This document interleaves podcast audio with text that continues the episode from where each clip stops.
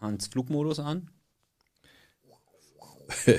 Fluchmodus. Fluchmodus, Fluchmodus kommt auch gleich noch. Ja, Fluchmodus.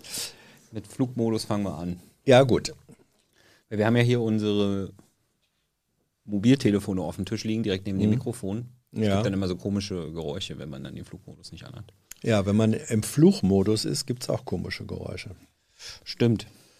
Gucken wir mal, wo wir heute fluchen müssen. Es war eine kurze Woche. Naja, die, also die, die Tagebuchwoche fängt ja an nach dem letzten Tagebuch. Ja. Also Freitagabend fängt ja dann der Wochenrückblick an. Hm. Dann hatten wir Berliner ein langes Wochenende. Da habe ich auch, also es gab zwei Fehler im letzten Regierungstagebuch. Mein Fehler war, dass ich gesagt habe, dass es in Berlin und noch anderen Ländern ein Feiertag ist. Was richtig ist, technisch gesehen, aber ähm, nicht in anderen Bundesländern. Also nur in Berlin ist der Frauentag ein Feiertag. Ja. Ich war etwas verwirrt, weil im Kalender ähm, Gedenk- und Feiertage alle auf, aufgezählt waren. Ja. Sorry for that. Ja. Was hast du gemacht am Frauentag? Gekämpft, denke ich mal, ne? Ja, Welt ge gearbeitet. Gearbeitet. Ja, gearbeitet. Tatsächlich habe ich gearbeitet. Unter anderem ein Interview geführt. Aber nicht, nicht äh, für diese Plattform hier, deswegen. Nein, ja, ich, ich Tilo aus dem Hintergrund. Was? Was? Ja. Ja, es ist so. Ich bin ja ein freier Journalist und ähm, die Freiheit wird auch dadurch gewährleistet, dass man sich nicht von einer Redaktion alleine abhängig macht. Ja, ist auch gut so. Ja, finde ich auch. Wer, wer auch nicht nur von uns abhängig ist, aber auf unserem Kanal veröffentlicht, ist Wolfgang W. Schmidt. Ja, Junior. Ja, Junior? Ja, ja. Stimmt, Wolfgang W. Schmidt Junior. Ja. Der hatte äh, neue Politikanalyse ist draußen seit Sonntag. Er hat viele Fans, viele Freunde und zwar völlig zu Recht, weil Ja. er hat wirklich einen sehr eigenen Stil und eine sehr eigene Fähigkeit, äh, Interviews äh, zu analysieren. Genau. Er hat analysiert die Interviews mit Robert Habeck und Tim Höttges. Auch mal äh, aus einer etwas anderen Sicht das Tim Höttges-Interview. Also viele haben es ja aus der Bürgerrechts- und Datenschutzperspektive Ja. geguckt, äh, die besonders gruselig war in dem Interview mit Höttges. Ähm, allerdings hat er sich mehr darauf konzentriert, quasi das Weltbild eines äh, CEOs, also eines äh, Vorstandsvorsitzenden. Ja. Interessant, auf jeden Fall. Gucken. Hey Leute, Thilo hier. Unsere naive Arbeit in der Bundespressekonferenz und unsere wöchentlichen Interviews, die sind nur möglich, weil ihr uns finanziell unterstützt. Und damit das so bleibt, bitten wir euch, uns entweder per Banküberweisung oder PayPal zu unterstützen. Weitere Infos findet ihr in der Podcast-Beschreibung. Danke dafür. Ja, ich fand interessant, eigentlich die stärkste Passage. Äh, Ich habe es noch gar nicht zu Ende geguckt. aha. Du kriegst heute den Ehrlichkeitspreis, den Paul-Ehrlich-Preis. Äh, nee, interessant fand, fand ich seine Anmerkung zu Habeck, weil das, was Habeck ja viel mit einer gewissen Suffisanz angekreidet wird, dass er beim Thema Assange äh, eine Weile gebraucht hat, bis er gesagt hat, fordere die Freilassung. Ähm, Ja, da, Da- hat sich ja, da haben sich ja die äh, Konservativen Ja. drauf gestürzt, so Ja, nach ja. dem Motto, der Wanke, wenn das der Kanzler wird, ja, der Er- innerhalb von zehn Sekunden seine Meinung ändert. Das war so der O-Ton der Konservativen zu der Genau. Szene. Und, und es gibt eine bestimmte Form von linker Kritik, die das ähnlich aussieht, äh, sieht, ganz anders, aber ähnlich in der Bewertung. Und da hat Wolfgang gesagt, nee, das war eigentlich insofern interessant, weil wir konnten da vor der Kamera einem Mann beim Denken und beim sich positionieren zugucken. Also einen Moment politischer Ehrlichkeit äh, erleben, der etwas Kostbares ist, weil es eben tatsächlich selten so stattfindet. Und ich finde, das ist mindestens eine akzeptable, äh, ernstzunehmende Analyseform. Ja. Das Das stimmt. ist auch schon mal mehr, als die Konservativen in unseren Interviews abliefern. Ja. Über die Frage nachzudenken. Ja, und nicht nur und, den letzten, letzten Sprach Sprechzettel dazu rauszukramen. ja, und jeder, und je, jeder, jeder, der selber mal äh, Entscheidungen getroffen hat innerhalb kurzer Zeit, weiß, wie das so ist. Da, da stehen zwei, mindestens zwei Möglichkeiten nebeneinander, gegeneinander, manchmal sind es so, sogar drei oder vier. Und dann muss man innen drin abwägen und äh, das, das passiert eben, wenn man tatsächlich denkt und nachdenkt, dann passiert es nicht in einer Zehntelsekunde, sondern Denken braucht Zeit. Und ich persönlich finde es auch gut, wenn Politiker sich tatsächlich diese Zeit nehmen. So. Mhm. Also aus, auch aus der Perspektive mhm. sehenswert Politikanalyse Nummer 16. Mhm. Dann ging es weiter. Am Montag war ja keine PKs, weil Feiertag in Berlin. Ja. Mhm. Ist die jetzt 10. März war wann? nee, 8. war am Montag, 9. Dienstag war da nix. Da war die Hans-Jessen-Show nicht. Richtig. Wieso war denn die Hans-Jessen-Show nicht letzte Woche? Ach, das hatten wir ja vorab erklärt gehabt, aber wir können es gerne nochmal sagen. Wir hatten gesagt, als wir mit diesem kleinen Format angefangen haben, wir machen erstmal wöchentlich, auch um es ein bisschen zu äh, etablieren. Und wenn es etabliert ist, wenn also sozusagen genügend Leute wissen, aha, das gibt es, ähm, dann gehen wir in etwas anderen Rhythmus rein. Und der hat jetzt angefangen, also es kommt jetzt zweiwöchentlich. Und es hat schon den Hintergrund, dass ja andere Formate eben wie das Regierungstagebuch wieder regelmäßiger kommen, wie die Politikanalyse, wie auch auch der Blätterwald äh, wird sich demnächst wieder rauschend äh, öffnen, wie häufiger längere Interviews. Das sind einfach Formate, das braucht alles Produktionszeit, braucht Vorbereitungszeit und selbst so eine, so eine Geschichte wie diese Hans-Jessen-Show, das ist ja nicht einfach so, dass ich mich da ähm, abends hinsetze und dann die gefühlte Stunde, die manchmal ein bisschen mehr als 60 Minuten hat, äh, runtergerattert äh, wird, sondern da ist für dich Vorbereitung dabei, da ist für Thilo, den Redaktionspraktikanten, äh, ein bis zwei Tage einfach Vorbereitung mit dabei, weil der muss die, die Meldungen sichten, der führt Vorgespräche und so weiter. Es ist einfach eine, eine Menge Produktionsaufwand. Und wenn man das alles zusammenpackt, diese verschiedenen Formate, dann kommst du dahin, man kann nicht alles machen. Genau, deswegen ist sie jetzt alle 14 Tage die ja. Show, also kommenden Dienstag wieder. Ja, kommenden Dienstag wieder und wie immer sind wir äh, sehr interessiert an Meldungen von Menschen, ganz besonders gerne auch weiblichen Menschen ähm, und nicht nur weiblichen, sondern Menschen jeglicher Art, wie immer sie sich definieren, äh, mit Themen, über die sie, über die ihr gerne sprechen wollt was berichten wollt, was fragen wollt, was zur Diskussion oder zu Kritik stellen wollt. Das ist der Ansatz. Also ich sitze hier nicht sozusagen als Welterklärer oder Oberlehrer, sondern einer, der. Nicht? Nö. äh, Weil das, Spaß, als sie weiter. Das, das unterscheidet dieses Format von manch, von manch anderen, die es in, die es in dieser Online-Welt äh, auch gibt. Sondern als einen, der gerne zuhört und mit euch drüber redet, wenn ihr drüber reden wollt. Jetzt kommt voilà. im, Chat wieder die Frage, wer wir sind. Mhm. Also, so, wenn man auf YouTube einen Live-Chat, äh, einen Livestream startet, dann klicken auch immer Leute rein. Ja. Äh, ich bin Alex Tyler, der Producer von Jung und Naiv. Ja. Und du bist?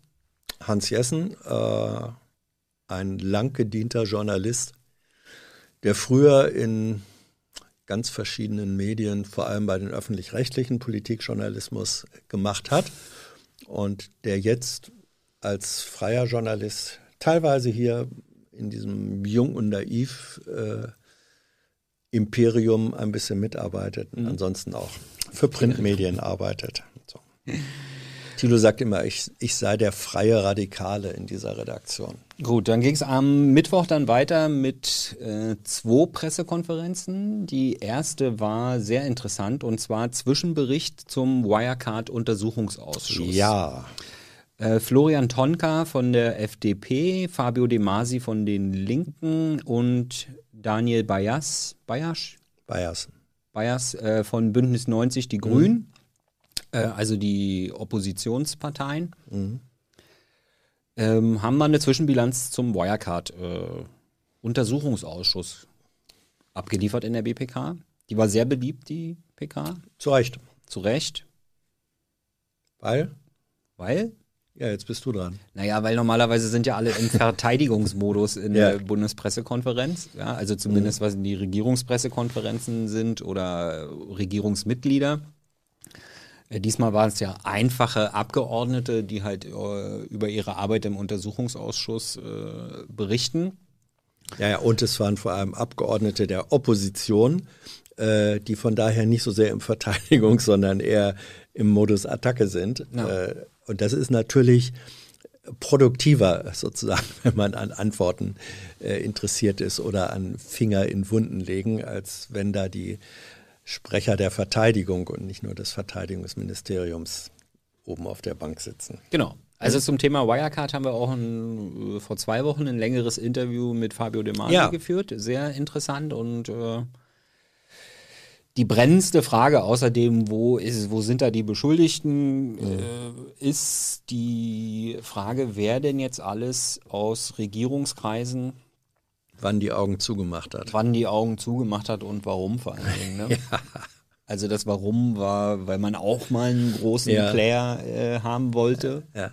Also dazu muss man wissen, äh, die, die Architektur, sage ich mal, oder die Dramaturgie solcher Untersuchungsausschüsse, die ähnelt einer Spirale, die von außen nach innen geht.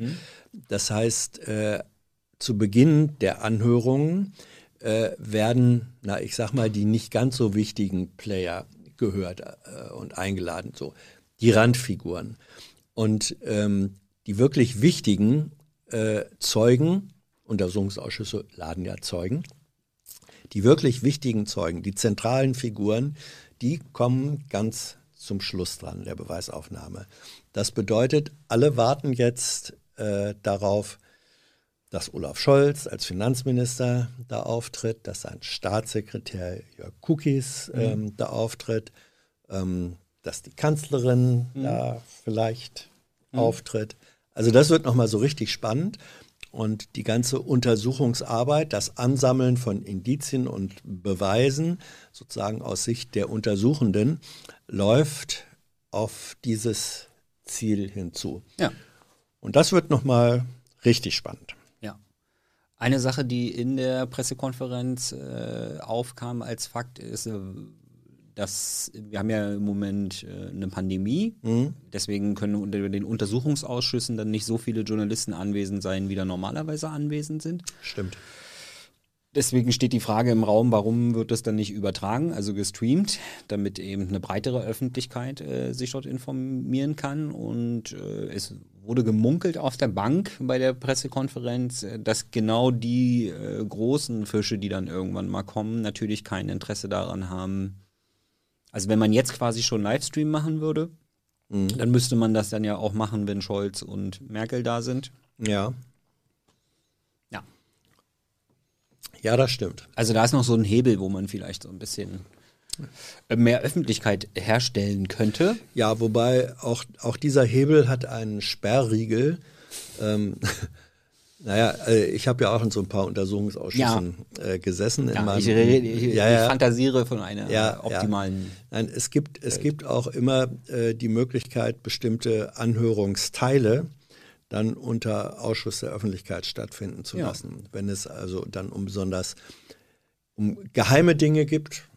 Es gibt das Recht auf Geheimnisse, Ja. auch im Regierungshandeln. Ja, Äh, also es kann dann sein, dass dann, wenn es so richtig spannend werden würde, dass dann selbst bei einem Livestream dann über drei Stunden das Pausenbild eingeblendet werden müsste, weil alle draußen sein müssen, auch die Kameras, auch die ansonsten zuhörenden. ja, aber dann ist das dann halt so. Das ist also so. in der Ja, ja. Bundespressekonferenz gibt's ja, äh, kann man ja, sind die Übertragungen ja auch öffentlich Ja. und trotzdem gibt es die Möglichkeit, dass die Leute vorne unter drei gehen, nennt man das dann. Ja. also in irgendeinem Paragraph, irgendeinem Paragraph in der Satzung Absatz der drei, ja. Bundespressekonferenz Ja. ist dann in Absatz 3 festgelegt, wie vertrauliche Aussagen äh, gehandhabt werden. Deswegen nennt man das unter drei gehen. Ja. Und äh, da müssen dann die Kameras weggedreht werden und ein Störton geht auf die, äh, auf die Tonspur. Das stimmt. Ja, also das nur weil Ja, ja, das ja, es nur, geht. nur weil es sein kann, dass man da unter drei geht, das darf ja dann kein Grund sehen, sein, dass man die nicht unter drei, also unter eins Aussagen dort nicht öffentlich zugänglich macht. Ich wäre sehr dafür, äh, auch die Anhörungen in diesen Untersuchungsausschüssen äh, live zu streamen. Also ich hab, bin da immer gerne, wirklich gerne hingegangen. Äh, ich habe früher auch gerne Prozessberichterstattung äh, gemacht aus Gerichtsverfahren, weil man lernt unendlich viel äh, in so, in so ganz langsamen Prozessen, wo man denkt, warum geht das jetzt so langsam und warum muss der oder die hier mitkommen und so weiter. Und am Ende dient es dann doch, wenn es gut gemacht wird, ähm, der Wahrheitsfindung. Ein Stück weit jedenfalls. Deswegen bin ich sehr dafür. Genau, also die Fragen, die wir gestellt haben bei der, Bund bei der Pressekonferenz, mhm. war einmal zur Einzeltätertheorie. Mhm. Also ne, war das dann alles nur der eine da oder eben nicht? Uh, das ist ja immer sehr beliebt, ne, wenn es dann so einen Skandal gibt, dass man dann einen raussucht, hier, der war's, den hängt man dann und ja. äh, alle anderen sind sauber raus. Und warum gibt es denn keinen Untersuchungsausschuss in Bayern? Mhm. Weil Wirecard war ja ein Unternehmen, das in München ansässig war. Monaco, wie der Italiener sagt. München. Und ähm, auch bei den Menschen, die noch zu Lebzeiten des Unternehmens sich äh, als Lobbyisten vor und hinter den Kulissen dafür eingesetzt haben, dass dieses Unternehmen auf dem Markt tätig sein kann, auch international, waren dann doch eine ganze Reihe von prominenten bayerischen Namen aus der ja. Landespolitik. Auch ex sehr viele prominente Politiker aus dem nachrichtendienstlichen Bereich. Auch, auch das, auch ja. das. Ja. Gut, soviel zur Wirecard-PK. Ja. Also sowohl die PK als auch das Interview mit Fabio De Masi alleine sehr sehenswert. Wenn man, wenn man, also wenn man gar nicht weiß, worum es da geht bei Wirecard, dann erst das äh, Interview mit Fabio De Masi gucken. Und am selben Tag, also am Mittwoch, ähm, Regierungspressekonferenz, die hat von uns den Namen Schutzriegel bekommen. Warum eigentlich? Warum eigentlich? Das ist diese Notbremse, ja, ja. die jetzt in die, ja. in die Lockerungen eingezogen wird. Stimmt. Die wurde dort als Schutzriegel bezeichnet. Richtig. Also genau, die, die Kanzlerin die sagt da ja Notbremse zu. Ja. Aber auf der PK fiel eben auch das Wort Schutzriegel. Ja, ja. Also die Inzidenz. Ab welcher Inzidenz ist äh, Schluss mit lustig, beziehungsweise Schluss mit Lockerung? Ja. Von der Lockdown zurück, nee, von der Lockerung zurück zum Lockdown. Äh, Lo Lockerroom, Lockerungstalk. Na gut, äh, der Schutzriegel, die Inzidenz ist ja sozusagen, wird immer größer in der Zahl. Am Anfang war das mal 50, dann sind wir gelandet bei 100 Inzidenz, ab wo es rückgängig gemacht werden muss. Und jetzt hat dann, und das war ein Thema, das Land Brandenburg, ne? Brandenburg, Brandenburg hat erklärt, hat, hat erklärt, also ein paar Tage nachdem diese Ministerpräsidenten- und Kanzlerinnenkonferenz gesagt wird, also Notbremse bei 100er Inzidenz, haben die für sich beschlossen, ja, bei 100 gucken wir zwar schon mal hin, aber äh, richtig rückgängig machen wir es erst bei 200. Ja. Und da haben wir dann auch Regierungssprecher Seibert gefragt, wie die Kanzlerin das eigentlich findet, die ja eigentlich für, muss man schon mal sagen, für, für frühere Schutzriegel und Notbremsen ist, wie die das findet, wenn sozusagen eine so, so mühsam gefundene Linie dann auch noch innerhalb von ein paar Tagen gekippt wird. Da war er sehr schmallippig, sehr schmallippig. Ähm, da, da, das ist bei Seibert immer Anzeichen dafür. ein gutes Anzeichen bei Cyber ist auch immer, wenn er am Mikrofon rumspielt. ja, ja. Es, es ist ein Anzeichen dafür, dass er was sagen könnte äh, und also, vielleicht sogar auch gern sagen wollte, ja. aber sich jetzt irgendwie auf die Lippe beißen äh, muss. Aus, er ist ja Sprecher der Gesamtregierung, ähm, um, um da nicht irgendwie was zu sagen, wo dann Teile der Gesamtregierung sagen würden, das hättest du jetzt aber nicht sagen dürfen. Ähm, was er Ja, aber eigentlich kann man das auch gar nicht kritisieren. Also wenn die Bundesregierung, alle Virologen sagen, ja. äh, 10 ja, ja, wäre ein schöner äh, Wert und 50 wäre eigentlich die absolute Notbremse quasi. Ja? Also eigentlich ja. 10, unter 10 ist Optimalzustand, wo man dann auch über Lockerungen nachdenken mhm. könnte. Bis bis 35 muss man aufpassen und bei 50 muss man dann eigentlich schon wieder. Mhm. Aber äh, allerspätestens Allerspätestens, die ja. Tür zumachen, und wenn ja. dann die Bundesregierung sagt, ja, wir machen hier mal so einen Plan, weil die Leute wollen unbedingt Ja. einen Lockerungsplan haben. Und dann machen wir einen Lockerungsplan, wo alle Virologen so machen. Also nicht Ja. alle. Gibt ja auch immer Leute, die noch Bücher verkaufen wollen. ähm, Hm. Genau. Und dann kommen halt die Brandenburger und sagen halt einfach 200. Also Ja, ich sag mal, ja. das ist jetzt auch nicht weniger fundiert als die 100, die da vorher Ja, reingeschrieben wurde. naja, na gut. Das ist ein Aber es ist bisschen. definitiv weiter weg von also pass mal auf. Ja, ich mache mal einen Ver ich mache ja gerne Achso, Vergleiche. Zwischenfrage aus dem Chat, wofür Ja? die Fernbedienung ist. Äh, da hinten läuft ein Bildschirm, wo ich eure Chatfragen Wo läuft sehe. er denn? Ach so. Ah, ja. Wo läuft er denn hin? Äh, ich mache mal einen Vergleich, weil ich ja gern Vergleiche mache. ja. Wenn man sagt, ähm, Autofahren Promille, eigentlich wäre 0,3 Promille das höchste der Gefühle. Ideal ist natürlich immer 0,0. 0,3 Promille wäre, sollte man aufhören, weil da fängt schon die Beeinträchtigung der Fahrtüchtigkeit an. Dann äh, sagen andere, und vielleicht hat da sozusagen die Brauerindustrie oder so, das, die, die, die Alkohollobby äh, ähm, spielt ein bisschen mit, sagt, ah ja komm, 0,8 geht auch noch. Gut. Dann äh, sagen andere äh, 0,8, na gut, machen wir mal 0,8 als, als Grenze.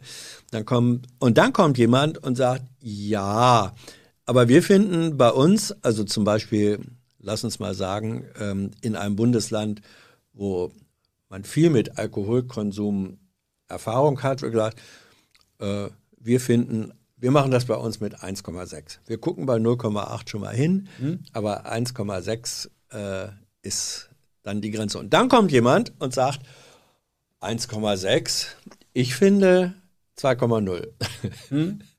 Da kannst du jetzt natürlich sagen, 1,6 ist schon gaga, aber 2,0 ist noch, noch viel mehr gaga.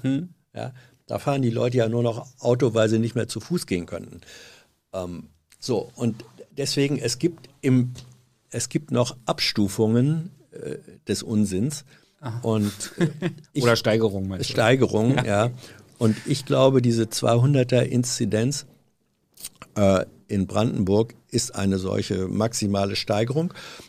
Und ähm, jetzt, ich glaube, wenn Herr Seibert etwas hätte sagen können, was er aber, wo er sich eher auf die Zunge gebissen hätte. Wir haben ja auch so ein bisschen recherchiert äh, und uns mal in Brandenburg erkundigt. Wie kam es eigentlich dazu, dass, obwohl ursprünglich in der brandenburgischen Verordnung auch mal diese 100er-Inzidenz drin stand, auf die man sich geeinigt hatte, da gab es äh, zarte Hinweise, dass die äh, Kultusministerin in Brandenburg, die also für Schulen zuständig ist, die hat ja das Verspre Versprechen abgegeben, dass die Schulen geöffnet werden sollten.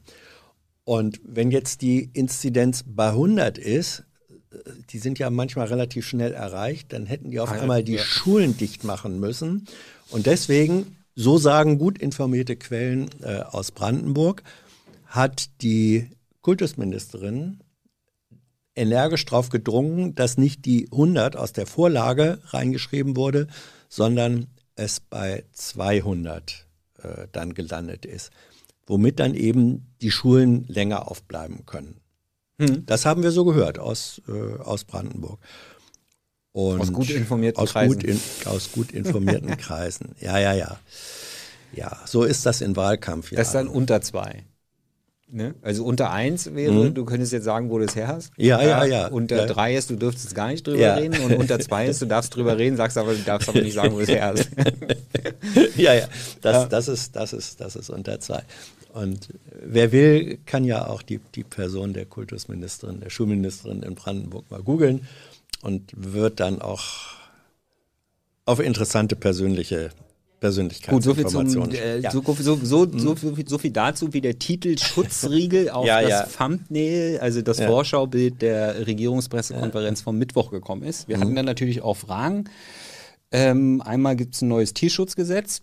ja. Da hatten wir die Frage, warum eigentlich nicht schon viel früher? Ähm, also die Frage fällt dann natürlich gerade den Sprechern immer sehr schwer zu beantworten.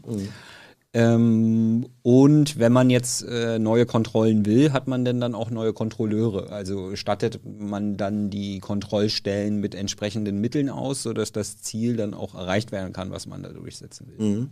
Melde Gehorsams, das nein. Genau. Ja. Ähm, dann, Ja. Dann war Thema der digitale Impfpass. Also warum will man das? Warum soll IBM das machen? Und wie soll da die Anonymisierung funktionieren? Und was hat das also überhaupt mit Blockchain zu tun? Da bin ich der falsche Ansprechpartner. Ja, gab mehr Geld. Denn wir, ja, so. wenn wir mal Blockchain draufschreiben, gibt es mehr Geld. Verstehe. Ist so ähnlich wie Bitcoin. Gut, dann ging es weiter mit Arbeitsschutz. Hm, Was hat Dilo da gefragt? Egal. Guckt. Ne? Kann ich jetzt aus der und- Frage nicht mehr ableiten. Und du hast gesagt, du hättest dich heute vorbereitet. Ja, habe ich doch. Ich habe die, so. ich hab die, ich hab alle Fragen, die gestellt wurden, hier vorliegen. Jetzt habe ich alle, ne? Ja. Ja. Ich will ja auch nicht alles, ich will ja auch nicht alles spoilern. Man kann die Sachen ja auch selber gucken. Ja, oh, oh Ah, geschickter oh. Move. Ja, Ja, also wenn ja, euch ja, Arbeitsschutz interessiert, dann guckt euch die Regierungspressekonferenz vom Mittwoch an. Ja, dann schützt euch vor Arbeit. Genau. Dann gucke ich mal kurz in den Chat. Also hat jemand die Notbremse mit einer steinernen Wand, äh, mit, gegen die man mit 160 brettert, äh, beschrieben. Das ist Das auch. Das passt sehr auch, gut. Ja, Ja. Passt, sehr, passt sehr gut. Ja, ja. Ja, natürlich. Gut, man kann sagen, äh, vor steinernen Wänden sollte man nicht schneller als 20 fahren. Dann hat man noch eine Chance, das zu überleben. Aber andere finden 160 okay. Ja. schön. Ja, Gut, am Donnerstag war dann Klaus Weselski oder Klaus Weselski bei uns im, äh, im sag nochmal. Klaus noch Weselski. Ah. Weselskis Klaus, wie man sagt. wie bei man- uns im Studio. Ja. Ähm, der Chef der GDL, ein Gewerkschaft, also ein Gewerkschaftsführer alter Schule, ja, der Ja. scheut sich dann auch nicht davor, äh, mal alle Bahnen kurz stehen zu lassen in Deutschland, wo natürlich dann die Mhm. Bahnreisenden immer ganz aufgebracht sind, so wie das bei Streiks immer so ist. Ne? Ja, ja, also es es, wird gestreikt. Ja. ja, Streiken tut ja nur weh, wenn die Dienstleistung, die Ja. dann eigentlich die Leute brauchen, dann in dem Moment nicht da ist. Was Und dann ja regen sich dann immer alle darüber auf, dass diese Dienstleistung gerade nicht da ist, ohne vielleicht mal einen Schritt weiter zu denken und warum mussten die überhaupt streiken? Also Mhm. warum müssen die dieses Mittel wählen? Das machen die ja nicht gerne. Ne? Also Ach, manche schon. ja.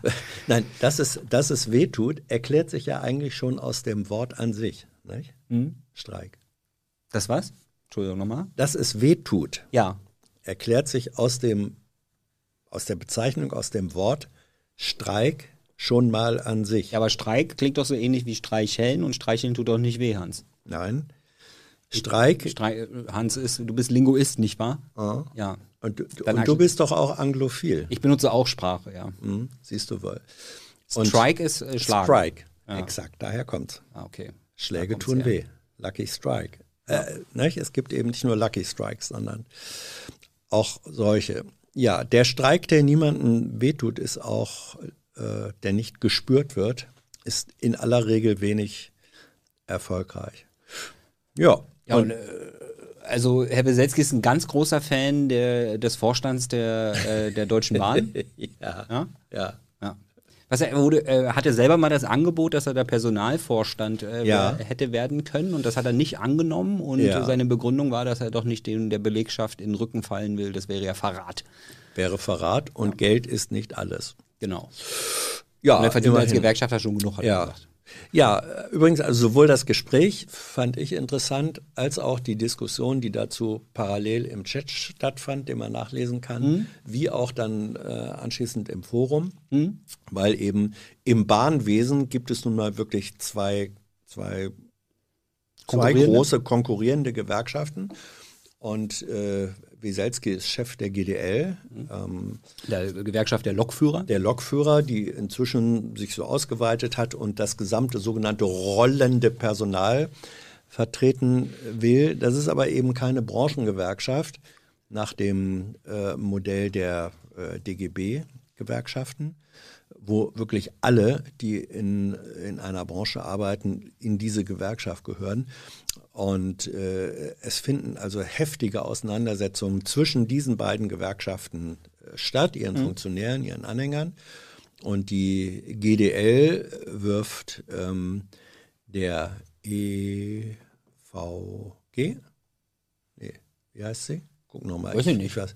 Also ich der Eisenbahner. Ja, bin ja kein äh, Eisenbahner. Ja, der Eisenbahner-Gewerkschaft äh, vor, dass die sozusagen die Hausgewerkschaft, will heißen Schoßhund des Eigentümers äh, der Deutschen Bahn sei und ähm, die, diese DGB-Eisenbahner-Gewerkschaft wirft umgekehrt der GDL vor, sie würden nur für die Privilegien der Lokführer äh, arbeiten und äh, das andere Personal, die Verwaltung zum Beispiel als Bahnmitarbeiter zweiter Klasse. Ja gut, also sagen wir es mal so, die äh, Gewerkschaft ja. äh, der Lokführer war ganz ursprünglich nur für die Lokführer. Ja, Dann hat sie sich mehr und mehr geöffnet, mhm. ist allerdings noch nicht offen genug, um das mal so festzuhalten. Ja. ja.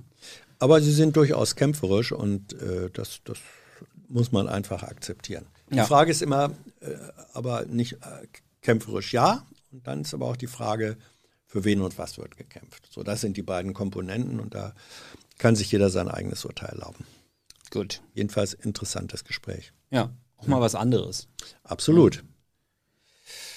Dann ging es weiter heute, also eben vorhin waren mhm. zwei Pressekonferenzen. Einmal die aktuelle Corona-Lage. Mhm. Diesmal waren neben dem Gesundheitsminister Jens Spahn und Lothar Wieler vom RKI war Anke Richter-Scher da. Mhm. Anke Richter-Scher, also sitzt ja immer eine Medizinerin da mit da oben, ne? also eine Menschenmedizinerin. das war jetzt böse. Das war böse, das war ne? böse. Ja. ja. Ähm, die ist Vorstandsmitglied im Hausärzteverband Westfalen-Lippe und ja. Leiterin eines Impfzentrums. Mhm. Ja, und da saß sie dann in der Funktion, weil jetzt der Plan ist, dass auch die Hausärzte demnächst impfen dürfen. Ja, wobei demnächst. Da kommen wir mal zu deinem Fehler, den du beim letzten Mal gemacht hast. Du hast ja. nämlich Impfreaktionen als Nebenwirkung. Ja, das ist, ähm, da, dafür muss ich mich nachträglich äh, entschuldigen. Ähm, Impfreaktion ist keine Nebenwirkung, nicht das, was Mediziner unter Nebenwirkung verstehen sondern Impfreaktion ist die natürliche Reaktion des Körpers auf die äh, Impfung. Mhm. Und das ist aus Sicht von Medizinern eigentlich auch notwendig, weil dem Körper durch die Impfung ja etwas vorgetäuscht werden soll, wo er sich so ein bisschen wie Sparring beim Boxen. Nicht? Der Sparringspartner, der soll ja auch boxen und ich soll das ja auch merken, weil nur so kann ich trainieren. Mhm. Um, ähm, so, also wenn der Sparringspartner beim Boxen den, den äh, Chefboxer trifft, dann spürt er das auch schon. Das ist, ist Absicht. Ähm, das ist die Impfreaktion, die zeigt, dass die Impfung eigentlich wirkt. Und die Nebenwirkung wäre etwas, äh, was in ganz anderer Stelle ähm, eine andere Wirkung als die der ja, beabsichtigten ich. Schutzfunktion. Ich meinte auch Nebenwirkungen. Ja. ja das ja, gibt ja, Leute, die sagen, ich warte jetzt erstmal ab, wie das mit den Nebenwirkungen ist. Und wenn dann in 15 Jahren herauskam, dass es damals keinem geschadet hat, dann lasse ich mich dann, dann auch mich spritzen in 15 Jahren. Jo. Danke dafür. Für ja, für, übrigens, äh, die Frau war, war richtig gut, weil ähm, das ist ja nicht so, immer. Also zurück zur PK heute? Zurück zur PK heute, ja. Genau. Nee, die Frau, die, die Frau war Frau richtig, Anke Richter-Scher. Frau Anke Richter-Scher. War insofern gut, weil sie die Gelegenheit genutzt hat. Sie saß dann nun neben dem Minister und neben dem RKI-Chef. Sie ist da nicht einfach nur, oh danke, dass ich hier sitzen darf und ich bin auch ihrer Meinung, sondern sie hat den richtig ein Stück weit die Leviten gelesen und hat gesagt, mhm. ja, das wäre dann auch ganz schön, wenn man äh, bestimmte bürokratische Vorschriften äh, abbauen würde. Gesagt, also heute brauchen wir zur Durchführung dieser, dieser äh, Corona-Impfung ähm, brauchen wir sechs Unterschriften oder sieben Unterschriften äh, jeweils, die der Arzt dann immer bestätigen muss. Mhm. Äh, sechsmal hat sie gesagt, also alleine, wenn ich bei jeder bei jeder zu impfenden Person. Also die hat einfach zu viel Bürokratie soll. angesprochen, glaube ich, ein grundlegendes ja. Problem Absolut. beim deutschen Absolut. Handling der ja. Pandemie. Ja, ja. Also und da haben und da allein deswegen, ich hoffe, die Kamera war da mindestens zeitweilig dann auch mal auf den Gesichtern von Spahn und Nee, ich Wieler. habe ja nur eine. Ah, sch sch schade, weil gut, dann sage Also ich ich das habe jetzt nicht nur eine, aber in der PK habe ich nur Ja. eine mit. Das wäre Die auch, glaube ich, ein bisschen unfair, da jetzt noch drei Kameras auf die Gesichter der anderen. Das stimmt. äh, Wobei es sich heute gelohnt hätte, weil ja. Aber wir können ja einfach. Hans, was hast du denn gesehen? Bei, äh, an, an, Ja, der Gesichtsausdruck von vor allem Spahn, aber ein bisschen auch Wieler war das, was man so süß-sauer, Süß-sauer? süß, süß-sauer, ja, sie lächelten, aber erkennbar hat ihnen das, was da gesagt wurde, an Kritik nicht so richtig gefallen. Das, das war erkennbar. Und deswegen war es gut, dass Frau, wer heißt sie? Richter Scher. Frau Richter-Scheer da gesessen hat. Das war gut. Genau. Und ansonsten, also wir müssen sie jetzt noch mal testen, ob Hausärzte auch impfen können, ne? Ja, so ungefähr. Da gibt's jetzt so Also, das Pilot- ist- Projekte, wo Mhm. man mal guckt, ob Hausärzte impfen können. Ja, und es kam dann natürlich auch äh, ein Stück weit zur Sprache, warum. Also Wieler und Spahn reden, benutzen ja auch gerne äh, das Bild vom Marathon, in dem wir uns in der Impfung befinden und es wird auf lange Sicht, wird ja immer alles besser und dennoch ist es so, in diesem Marathon Mhm. Also beim Anstrengen, nicht, beim Marathon wird auf lange sich alles immer anstrengender, würde ich ja, sagen. na, vor allem, wenn an diesem Marathon eben nicht nur deutsche Läufer teilnehmen, sondern auch Läufer aus anderen Nationen. Südafrika. Und wenn man feststellt, ja, wir geben uns zwar Mühe zu laufen, die Strecke zu bewältigen, die Strecke ist für alle anderen genau gleich lang und trotzdem sind die anderen schneller. Und das wird mit zunehmender Dauer des Marathons, wird diese Distanz zwischen den deutschen Läufern und den Konkurrenten immer größer. Das ist auch ein schönes Gefühl. Entschuldigung. Also es gab dann auch ganz viele Fragen zu verschiedenen Impfstoffen etc. Bestellungen, so die üblichen Ja. äh, Klagen, Berechtigten. Ähm, wir haben uns interessiert für die Maskenaffäre. Mhm.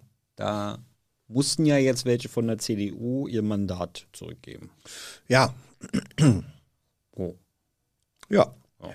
Weil sie sich als äh, korrupt rausgestellt haben. Man kann das gar nicht anders nennen. Ja, Die haben nicht nur vermittelt in einer jetzt ist die Situation. CDU ganz aufgeregt. Ja, ja, ja. Korruption, Korruption. ja, ja, Müssen wir alle nochmal schnell einen Plan machen gegen Korruption. ja, ja. Nicht? Können wir mal gucken, welche Antikorruptionsvorschläge so in der Vergangenheit im Ja. Bundestag als Gesetzesvorschläge eingereicht wurden Absolut. und wie die CDU da dann immer äh, abgestimmt hat. Stichwort Lobbyregister, interessant Ja, für gut, politisch ja. interessierte Zeitgenossen. Ein Lobbyregister hätte das wahrscheinlich nicht verhindert, was gerade passiert ist, aber, Ja, aber ist trotzdem ist es halt eine, Ja, ja. Ne, Es- trotzdem ein Ja, also sagen wir so, alles, was mit, mit, der, äh, mit Transparenzvorschriften für Abgeordneten Tätigkeiten, Nebentätigkeiten, Nebeneinkünften äh, zu tun hat, da gab es ja durchaus auch von, vor allem von Seiten der Opposition jede Menge Vorschläge, wie man das transparenter gestalten kann, was natürlich auch Korruptionsphänomene äh, oder Möglichkeiten ein Stück weit wenigstens eingeschränkt hätte. Da war die CDU in der Vergangenheit nicht so besonders eifrig, das zu befolgen. Jetzt sind sie es ganz, ganz eifrig. ja, Ganz eifrig. ja. Ja, wenn wir, dann können Sie ja gleich noch was gegen nachgelagerte Korruption Hm. machen, also gegen Wechsel aus dem Regierungsamt direkt in den Vorstand äh, der Bahn oder so. Ja, Ne? könnte man. Das nennen, ne? Könnte man. Gut, also die Frage an Es Herrn muss Spahn ja nicht war, jeder Kanzleramtschef dann nach kurzer Zeit. Herr Spahn, da Sie und Ihr Ministerium ja die Beschaffungsliste haben, wie korrupt ist Ihre CDU-Fraktion, war die Frage. Hat er die beantwortet, die Frage? Nee. Nee, er hat nur noch mal erklärt, warum Ja. das alles ganz normal war. Also nicht die, dass die dafür Geld eingesteckt haben, aber ne? Naja, er hat, er hat nochmal darauf hingewiesen, hat gesagt, liebe Leute, nur vergesst mal nicht, wie war die Situation vor einem Jahr. Da hatten wir zu wenig Masken und so Gedöns und alle Welt und ihr Journalisten habt geschrien, Masken, Masken, Masken und wir müssen das doch äh, schneller hinkriegen. So, und dann äh, wird viel getan, äh, um es schneller hinzukriegen. Und jetzt sagt ihr korrupt, korrupt und warum hängen die sich da rein? ein Stück dieser Kritik, sag ich mal, ist auch berechtigt, weil wirklich, wir waren ja selber auch daran beteiligt, also wir Journalisten sind manchmal auch relativ schnell, äh, Forderungen aufzustellen und mhm. ihr müsst doch jetzt, ihr müsst doch jetzt. Und ein Jahr später, wenn man feststellt, da ist aber ein Kind in den Brunnen gefallen, ähm, soll man sich schon auch daran erinnern, hat man einen eigenen Anteil daran gehabt. Das soll nichts entschuldigen, soll keine Korruption äh, entschuldigen, aber wie es dazu kam, dass sich Korruptionsmöglichkeiten und Offerten auftaten, das soll man auch nicht ignorieren und nicht verdrängen. Ja. Finde ich. Wahrheit ist ja irgendwo in der Mitte immer.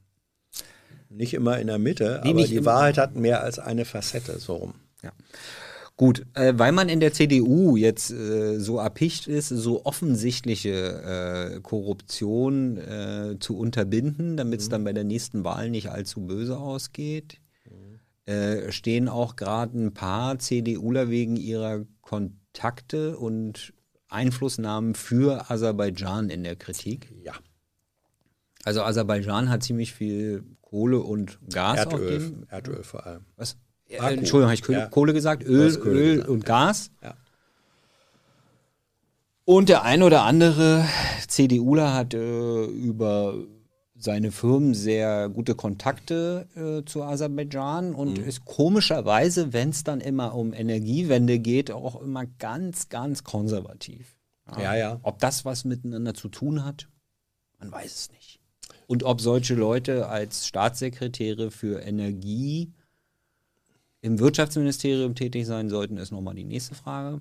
Aber da hat heute Frau Barreis gesagt, Nee, Frau, Bar Frau, Baron, die Sprecherin vom Wirtschaftsministerium, hat Herrn Barreis, den mhm. Staatssekretär, verteidigt.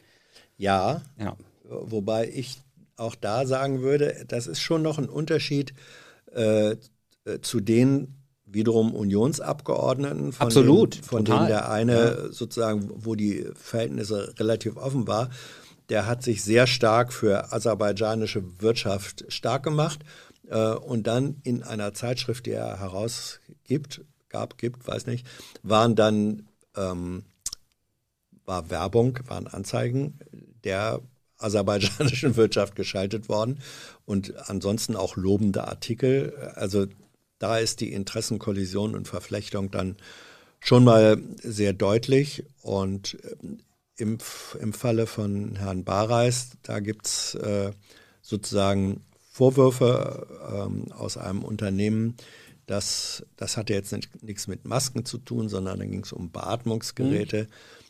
Da kamen Informationen aus einem Unternehmen, wo anonyme Quellen zitiert worden waren. Er habe darauf gedrungen in Telefonaten mit der Firmenleitung, dass Aserbaidschan vorrangig beliefert werden solle mit Beatmungsgeräten, was natürlich unter in der Pandemie sozusagen, ja, und die, die Antwort auch von, gebraucht die werden. Antwort von die Verteidigung von, von ja. der Sprecherin vom Wirtschaftsministerium war, dass er da ja gar keinen Druck gemacht hat. Ja. Aber ich würde mal sagen, der reine Anruf eines Staatssekretärs aus dem Wirtschaftsministerium bei der Firma ist da dann schon. Ja, da kommt da kommt's eben, da, naja, da kommt es echt drauf an. Also muss man den dann noch formulieren, da den Druck, oder reicht es nicht eigentlich, ah, dass da überhaupt schon Naja, gut. Ähm, also, dass ein Regierungsvertreter wenn sich dann da einmischt für? Ja, da, da ist jetzt die Frage, äh, wer hat wen angerufen hm. und warum wurde angerufen ja, gut, okay. und was wurde da besprochen. Also da gut, sagen wir mal, Herr Bareis hat sich da nichts zu Schulden kommen lassen. Ja. Dann ist aber trotzdem offensichtlich, dass er sich sehr gerne für die Interessen ja. von Aserbaidschan genau. einsetzt und wenn Aserbaidschan äh, auf einer Menge ja. Öl und Gas sitzt und daran interessiert ist, das auch noch äh, genau. mittel- bis langfristig zu exportieren, genau. dass so jemand nicht für Energiewende im Wirtschaftsministerium äh, genau. äh, tätig sein, zuständig und, sein sollte. Ne? Man muss dann eben auch wissen, dass das. das erklärt sich dann wahrscheinlich auch, warum äh, Windkraft da eher abgewürgt als ja, also was, was Energiewende angeht, ähm, war Herr Bareis, bevor er Staatssekretär wurde im Wirtschaftsministerium, er war nicht der größte Verfechter der äh, Energiewende. Tja, äh, wenn man da, bin ja nicht so gut in Mathe, aber eins und eins zusammenzählen. Hier gibt es die Frage, äh, wieso vergessen denn konservative Wähler immer so, wie, warum sind konservative Wählerinnen so gut darin zu vergessen? Die Frage, in, also nicht direkt die Frage, aber das war auch ein Thema mit äh, Weselski, dem Gewerkschafter. Ähm, der ist nämlich CDU-Mitglied. Ja? Und da war dann auch die Frage im Interview, wie kannst du denn CDU-Mitglied sein, äh, die die Bahn privatisiert haben? Und äh, also auf der einen Seite kritisierst du den ganzen Zustand bei der Bahn, äh, verantwortlich dafür CDU größtenteils. Ja? Ja. Und jetzt bist du noch CDU-Mitglied, wie kannst du das denn äh, vereinbaren? Und weißt du noch, was seine Antwort war? Ja. Ja, äh, seine Antwort war, und das macht ihn, finde ich, in gewisser Weise auch. Ja, ja, das ist jetzt überhaupt null. Kritik an Das- Weselski, okay, sondern die gut. Antwort Also auf die die- Frage, ja. warum konservative. Wähler, obwohl eigentlich, da passiert das, das, das, das, das, alles finden sie scheiße und am Ende machen sie ihr Kreuz trotzdem wieder bei der CDU. Ja, er und hat das- Weselski hat das ganz gut erklärt. Ja, er hat das, er hat das gesagt. Ähm, ich bin ein Mensch, der eigentlich ein konservatives ähm, Weltbild hat. Ja. Hey Leute, hier sind Thilo. Und Tyler, Jung und Naiv gibt es ja nur durch eure Unterstützung. hier gibt es keine Werbung, außer für uns selbst. Das sagst du jetzt auch schon ein paar Jahre, ne? Ja. Aber man muss ja Aber mal wieder darauf halt, hinweisen. Ne? Stimmt halt. Ne? Und ihr könnt uns per Banküberweisung unterstützen oder PayPal. und wie ihr das alles machen könnt, findet ihr in der Podcast-Beschreibung. Ja, er ist ein Konservativer. Die Lebensvorstellung, und das geht so bis in, in sehr stark auch im Privatbereich rein. Ja. Äh, Rolle von Familie, bestimmte Werte und Genau. so weiter. Da bin ich konservativ. Genau. Und dieses, dieses, diese konservative Kultur, Ja. fand ich, so sagte Weselski, äh, das führt mich eigentlich eher, äh, hat mich hingeführt zu einer Partei wie der CDU. Mhm. Also er hat es jetzt sozusagen nicht von der Programmatik als Ja. Programmatik abgeleitet, sondern gesagt, von der Kultur, von der Lebensweise, von den Werten her sehe ich mich eigentlich eher als ein Konservativer. Ja. Und das Verrückte ist ja, dass er als Gewerkschafter ähm, hat der Bodo Ramelow, also den linken äh, thüringischen Ministerpräsidenten, ähm, er war damals, glaube ich, noch nicht Minister, oder doch, Nee. den hat er als Vermittler äh, Der war damals auch Streik, Gewerkschafter. Ja, zur Streikschlichtung äh, geholt. Und er ist mit anderen relativ prominenten Politikern der linken Opposition, ist Wieselski persönlich eng Oh. befreundet Ja. so, ne, sagt, ja, aber ich glaube, wenn der sich heute nochmal entscheiden müsste, frisch, gehe ich jetzt in irgendeine Partei Ja, das hat er ja rein so oder gesagt. nicht, Das hat er er auch so gesagt. gesagt, ja. Ob er da jetzt nochmal direkt als erstes den Fuß in die Tür der CDU setzen würde, vielleicht eher nicht. Aber so sind Menschen. Also man, man ist eben nicht nur irgendwie so ein, so ein Gehirnautomat, der sagt, jetzt ratter ich mal die Punkte des Parteiprogramms an, sondern da ist so eine Person eine gemischte Interessenlage. Und das gilt vielleicht eben nicht nur für den Gewerkschaftsvorsitzenden, Nee, nee, definitiv nicht. sondern auch für Wähler. Also warum wählen denn Leute, wo es hinten und vorne fehlt, ökonomisch, dann trotzdem noch die Unternehmerpartei CDU? Das lässt sich doch dann die, die, genau diese Interessen, die sie ökonomisch Ja. haben, mit Füßen treten. Das lässt sich nur darüber erklären, dass sie nicht so gerne sehen, wenn sie Schwule im Eiscafé küssen neben ihrem Tisch. Das ist das eine. Und zum Zweiten gibt es ja die Pferdeapfeltheorie. Die Pferdeapfeltheorie ist, wenn du die vielen kleinen armen Spatzen hast äh, und das große dicke Pferd und du hast eine Tüte mit Hafer. Fütterst du jetzt mit den, mit den Haferkörnern die Spatzen? Trickle-Down-Economics. Genau. Ah, okay. Ähm, oder äh, fütterst du das Pferd, weil es ja das große, mächtige Pferd ist, und dann kommen hinten bei den Pferdeäppeln, sind ja auch immer noch Haferkörner drin, und da, das reicht dann auch für die Spatzen. Ja, und Trickle-Down-Economics äh, ist dann, Genau. wenn man den Tisch, also wenn jetzt, äh, eigentlich ein Tisch ist ein blödes Beispiel. Nee, Trickle-Down-Economics ist den Tisch oben quasi so, so voll zu decken, dass einfach der, dauernd irgendwas runterfällt vom Tisch und dann Mhm. Ja, können auch die, es die da, sickert dann irgendwas Dann sind die, die durch. nicht am Tisch sitzen, können dann äh, von unten werden dann satt. Ja, Das ist äh, Trickle-Down-Economics. ja. Das war jetzt unsere Vorlesung Volkswirtschaft, Abteilung 1 von Herrn Professor Theiler. 0.2. 0.2. Äh, lalalala. Gut, dann war heute auch noch eine Regierungspressekonferenz. Ja. Die heißt Taskforce, weil es jetzt eine Taskforce äh, zur ähm, Impfbeschaffung, Impfstoffbeschaffung gibt. Also jetzt, jetzt, jetzt, Ja, wird ja, eine, ja. Im- jetzt wird eine Taskforce zur Ja, Impfstoff. natürlich. natürlich. Um, um was die Begründung war, um, um sich wehren zu können gegen die Taskforce der EU oder sowas. Ne? Das war irgendwie, Ja, habe ich das richtig war, verstanden? Also kaum ist ein Jahr vergangen, äh, richten wir hier, hier eine schnelle Eingreiftruppe ein. Das hat was mit deutscher Gründlichkeit äh, zu tun. Wer, Ja. wer leitet diese Taskforce doch noch?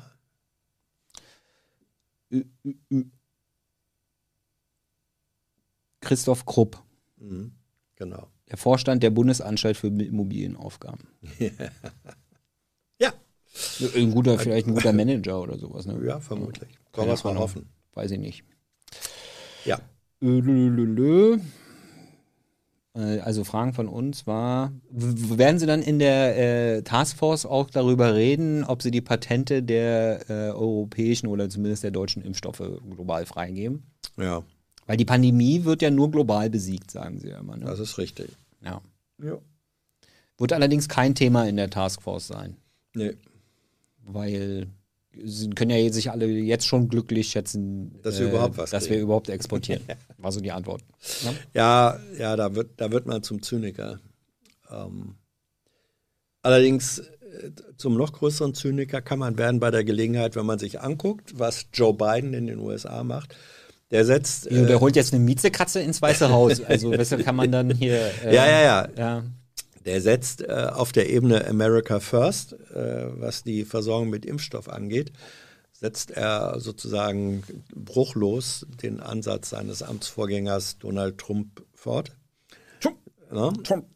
Biden sagt nämlich auch erstmal, ja, Impfstoff, wir exportieren gern, wenn wir irgendwas über haben, ähm, was hier produziert worden ist, aber erstmal äh, nimmt er, glaube ich, Lieferverträge, die Pharmaunternehmen mit anderen Ländern abgeschlossen haben, für nicht so wichtig für die inneramerikanischen. ja. Also alle, die sich jetzt erhofft haben, dass die Welt besser wird, wenn Joe Biden US-Präsident wird, Ja, die ist ja schon nicht besser geworden, als Obama Präsident war. Ne? Also, ja, ja, ja, ja. Da gab es ja, gab's ja, als die Kandidat, als die noch offen war, ob, ob jetzt Trump oder Biden gewählt würde, gab es ja auch Menschen, die sagten, man könne Biden nicht so richtig trauen. Ja, der hat ja diese alten Falken, wie man die nennt in Mhm. den USA, die hat er ja jetzt ja alle also wieder ins Kabinett geholt. Ja, hat er eingehegt in seinen geht genauso Käfig. weiter wie vorher. Ja. Ja, genau. Ja, ja. Gut, äh, dann gab's wie gesagt, heute Frage zur Aserbaidschan-Affäre, haben wir Mhm. jetzt schon drüber äh, gesprochen. Ähm, und was denn das Finanzministerium davon hält, dass die CDU-Fraktion sich jetzt äh, das Share-Deal-Steuerschlupfloch-Schließvorhaben des Bundesfinanzministers dann doch nicht so absolut unterstützt wie. Würdest du bitte mal erklären, worum es sich dabei handelt? Nee, da müsse ich jetzt nochmal. Nee, kann ich jetzt spontan nicht. Ich glaube, es handelt sich äh, darum, dass man irgendwie Steuer sparen Die Frage kann. hat ja Thilo gestellt. Man, ja, die Frage hat Thilo, äh, ich dachte, ich war ja mit du- Film beschäftigt. Ja, weil du ja der Finanzdelfin bist. Mhm. Also es ist, ein, äh, wenn ich es richtig äh, in Erinnerung habe, ein Steuersparmodell, äh, wo, man, wo man sagen kann, wenn ich von einer bestimmten Grundstücksfläche ähm, nicht 100 Prozent kaufe, sondern nur irgendwas um die 94 Prozent oder so, dann muss ich da auf einmal keine äh, Steuern mehr für bezahlen. Also es ist ein Steuersparmodell, was für, äh, dass man mit Grundbesitz äh, realisieren kann. Und das soll jetzt, glaube ich, nur noch Landschaftsflächen ähm, gemacht werden. Nee, die CDU will es maximal Ja, für. genau. Äh, ja, gut. Ja, da sind wir. Das ist ja hier auch kein Erklärformat. Ne? Das ist ja nur. ja, doch, wir ist erklären, ja eigentlich unsere, behind the scenes bei wir Naiv. erklären unsere Unwissenheit zu diesem Punkt. Ja, Insofern das ist, das ein äh, Erklärformat. Genau. Ja. Wir recherchieren dann auch gerne über die Themen, über die wir vorher re referiert haben. Weiß der Chat dazu nichts? Die sind doch immer so viel klüger. du hast ihn doch offen. Was ja, da, da drüben. Ach so. Ja, da ist ja die Fernbedienung für hier. Ah, für den Bildschirm da. Ja. Nö. Na gut. Also wir, wir nehmen sachdienliche Hinweise dann auch äh, in Schriftform ger gerne entgegen. Ja, ich bin jetzt einfach mental zu blockiert, weil wir ja live sind. Kann ich nicht. Ja? Wenn wir jetzt nicht live wären, hätte ich in drei Minuten die Antwort. Aber so geht das nicht. Du wolltest, es war dein Wunsch. Ja. Was war noch Thema heute? Äh, es gab noch die Frage, ob wenn jetzt die CDU-Fraktion äh, so Selbstverpflichtungen gegen äh, Korruption macht, äh, mhm. plant denn das, äh, die Regierung, die ja zum großen Teil aus CDU-Mitgliedern besteht, äh, das denn auch für Regierungsmitglieder? Mhm. Und da meinte Herr Seibert unterhaltsamerweise, dass man das ja nicht braucht, weil den Regierungsmitgliedern ja die Regeln bekannt sind. Mhm. Ja? Äh, da braucht er übrigens Vorratsdatenspeicherung auch nicht machen, eine Regierung. Und wir, uns sind die Regeln bekannt, ja. Also braucht er jetzt nicht nur, weil es da drei schwarze Schafe gibt, äh, jetzt die be komplette Bevölkerung überwachen. Ja? Nur mal mhm. so, Steffen. Mhm. Ne? Was hat er gesagt? Weil die Mitglieder der Regierung wissen, an welche Regeln sie sich zu halten haben und es gibt da keinen Grundverdacht, der ausgeräumt werden muss. Ja. Das ist ja eben die Regierung.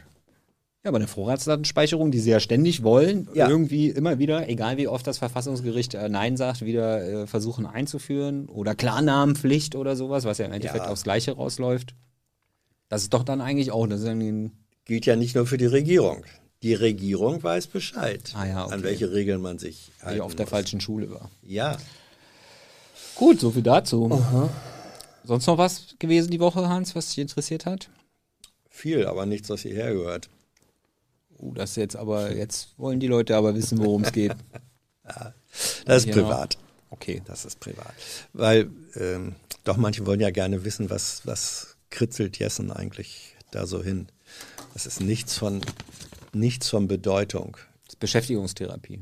Ja, das ist. Aber du kannst ja jetzt mit einem Tagebucheintrag das mhm. Tagebuch ausklingen lassen. Das mache ich. Ich gehe jetzt nach hinten und ja, mach's beende den Stream und währenddessen. Tagebuch. Ja. Ich hatte gedacht,